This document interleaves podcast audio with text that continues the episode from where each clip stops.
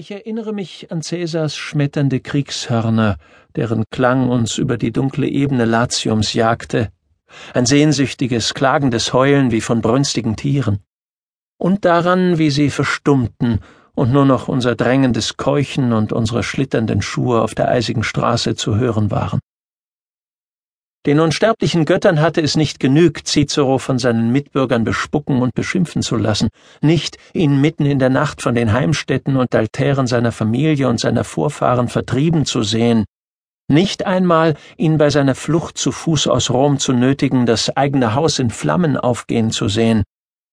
Zusätzlich zu all diesen Qualen hatten sie noch eine weitere Demütigung für ihn bereitgehalten, ihn zu zwingen, mit anzuhören, wie die Armee seines Feindes ihre Zelte auf dem Marsfeld abbrach. Obwohl er der älteste der Gruppe war, hielt er mit dem schnellen Tempo von uns anderen Schritt. Noch vor kurzem hatte er das Leben Cäsars in der Hand gehalten. Er hätte ihn zerquetschen können wie ein Ei. Nun führte sie das Schicksal in völlig entgegengesetzte Richtung. Während Cicero nach Süden eilte, um seinen Feinden zu entkommen, marschierte der Architekt seines Niedergangs nach Norden, um sich beider Provinzen Galliens zu bemächtigen. Er lehnte den Kopf an die Seitenwand der Kutsche und schloss die Augen. Ich war schockiert, wie er nach einer Nacht auf der Straße aussah. Haare und Bart hatte er seit Wochen nicht mehr schneiden lassen. Er trug eine schwarze Toga. Dieses öffentliche Zeichen der Trauer ließ ihn viel älter aussehen als die 48 Jahre, die er tatsächlich war. In dem blassgrauen Licht sah er aus wie ein uralter Bettelmönch. Um kein Aufsehen zu erregen, reisten wir mit kleinstem Gefolge. Ein Kutscher und drei bewaffnete Sklaven, von denen einer vor und zwei hinter uns ritten.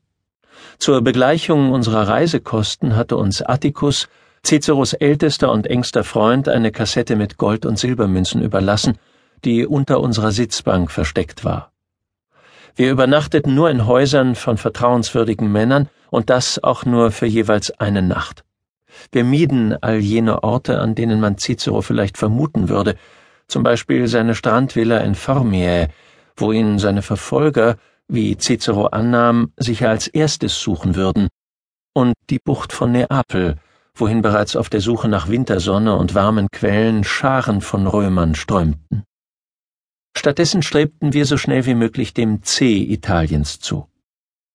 Ciceros während der Reise gereifter Plan lautete, nach Sizilien zu gehen und dort so lange zu bleiben, bis man in Rom nicht mehr gegen ihn agitieren würde.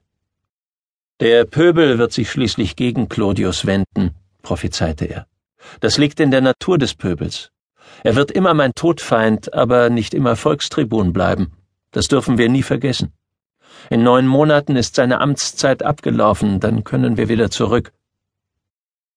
Wegen seiner erfolgreichen Klage gegen Verres, den tyrannischen Statthalter der Insel, war er sich seiner wohlwollenden Aufnahme durch die Sizilier sicher, auch wenn dieser Glanzsieg, der seine politische Karriere begründet hatte, schon zwölf Jahre zurücklag und Clodius erst kürzlich als Magistrat in der Provinz amtiert hatte. Ich hatte Briefe vorausgeschickt und Ciceros Absicht kundgetan, um Asyl zu bitten. Als wir den Hafen von Regium erreichten, mieteten wir ein kleines Boot mit sechs Männern, die uns über die Meerenge nach Messina rudern sollten. Wir waren schon so nah ans Ufer gerudert, dass wir auf den Felsen Ciceros Anhänger sehen konnten, doch zwischen uns und der Hafeneinfahrt ankerte ein Kriegsschiff, das die rote und grüne Flagge des Statthalters von Sizilien, Gaius Vergilius, gehisst hatte.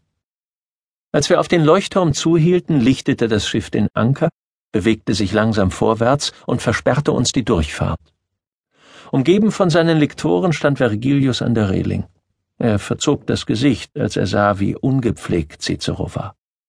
Dann rief er einen Gruß zu uns herunter, den Cicero mit freundlichen Worten erwiderte. Sie kannten sich seit vielen Jahren aus ihrer Zeit im Senat. Vergilius fragte ihn nach seinen Plänen. Cicero antwortete, dass er natürlich den Plan habe, an Land zu kommen. Das hat man mir berichtet, sagte Vergilius. Das kann ich dir aber leider nicht erlauben. Warum? Weil Clodius ein neues Gesetz erlassen hat. Um welches neue Gesetz handelt es sich? Es gibt so viele, man verliert leicht den Überblick. Vergilius machte einem seiner Begleiter ein Zeichen, der daraufhin ein Dokument hervorholte und es zu mir herunterreichte. Ich gab es Cicero. Lex Claudia in Ciceronem. Da Marcus Tullius Cicero römische Bürger ohne Anhörung und ohne Urteilsspruch zu Tode gebracht und zu diesem Zwecke die Autorität und Rechtskraft des Senats missbraucht hat, wird seine Ächtung in einem Umkreis von 400 Meilen um Rom verfügt. Es wird weiter verfügt, dass ihn niemand unter Androhung des Todes beherbergen oder empfangen darf, dass all seine Liegenschaften und Besitztümer verfallen, dass sein Haus in Rom zerstört und an seiner Stelle ein Schrein für die Freiheitsgöttin Libertas geweiht wird, und dass jeder, der zu seinen Gunsten handelt, spricht, abstimmt oder Schritte zu seiner Rückkehr einleitet, als Staatsfeind behandelt wird. Es sei denn, diejenigen, die Cicero gesetzwidrig zu Tode gebracht hat, würden wieder zum Leben erweckt werden. Jetzt war es aus mit Ciceros freundlichem Ton.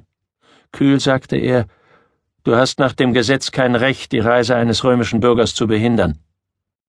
Ich habe jedes Recht, den Frieden in meiner Provinz zu schützen, und hier ist, wie du weißt, mein Wort, das Gesetz. Er schien seine Worte zu bedauern. Ja, ich würde sogar sagen, er war beschämt, aber er ließ sich nicht erweichen, und nachdem sie einige weitere zornige Worte gewechselt hatten, blieb uns keine Wahl, als nach Regium zurückzurudern.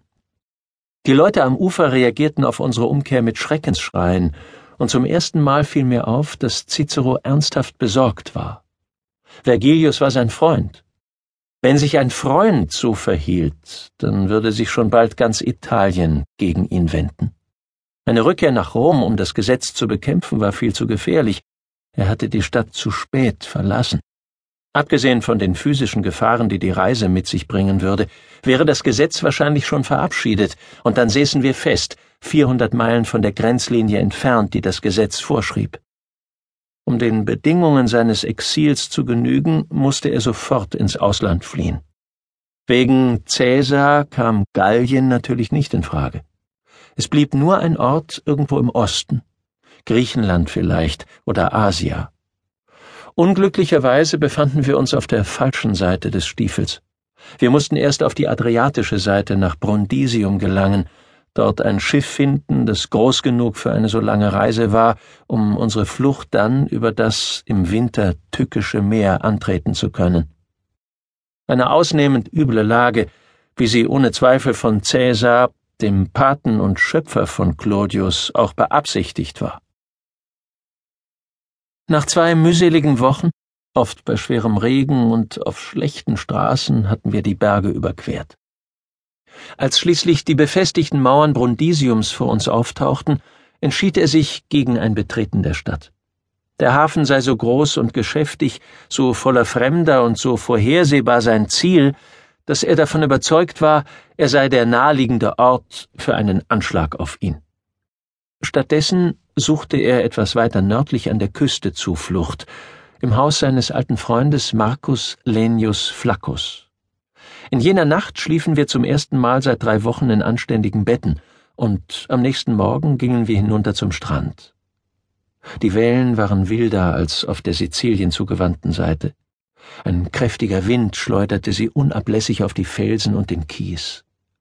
Cicero verabscheute Seereisen jeder Art, und diese hier versprach besonders unangenehm zu werden. Und doch war es unsere einzige Möglichkeit zur Flucht. 120 Meilen hinter dem Horizont lag die illyrische Küste. Als Flaccus einen Gesichtsausdruck sah, sagte er Kopf hoch, Cicero. Vielleicht geht das Gesetz ja nicht durch, oder einer der Volkstribunen legt sein Veto ein. Es muss doch in Rom noch jemanden geben, der für dich Partei ergreift. Doch sicher Pompeius, oder? Cicero schaute mit starrem Blick hinaus aufs Meer und sagte kein Wort. Ein paar Tage später erreichte uns die Nachricht, dass die Vorlage tatsächlich verabschiedet und nun Gesetz sei, weshalb Flaccus nun aus dem einfachen Grund, dass sich auf seinem Anwesen ein verurteilter Verbannter aufhielt, eines Kapitalverbrechens schuldig war. Dennoch versuchte er, uns zum Bleiben zu überreden. Claudius könne ihm nun wirklich keine Angst einjagen, aber Cicero wollte nichts davon wissen. Deine Loyalität rührt mich, alter Freund, aber dieses Ungeheuer hat sicher noch in der Sekunde, als das Gesetz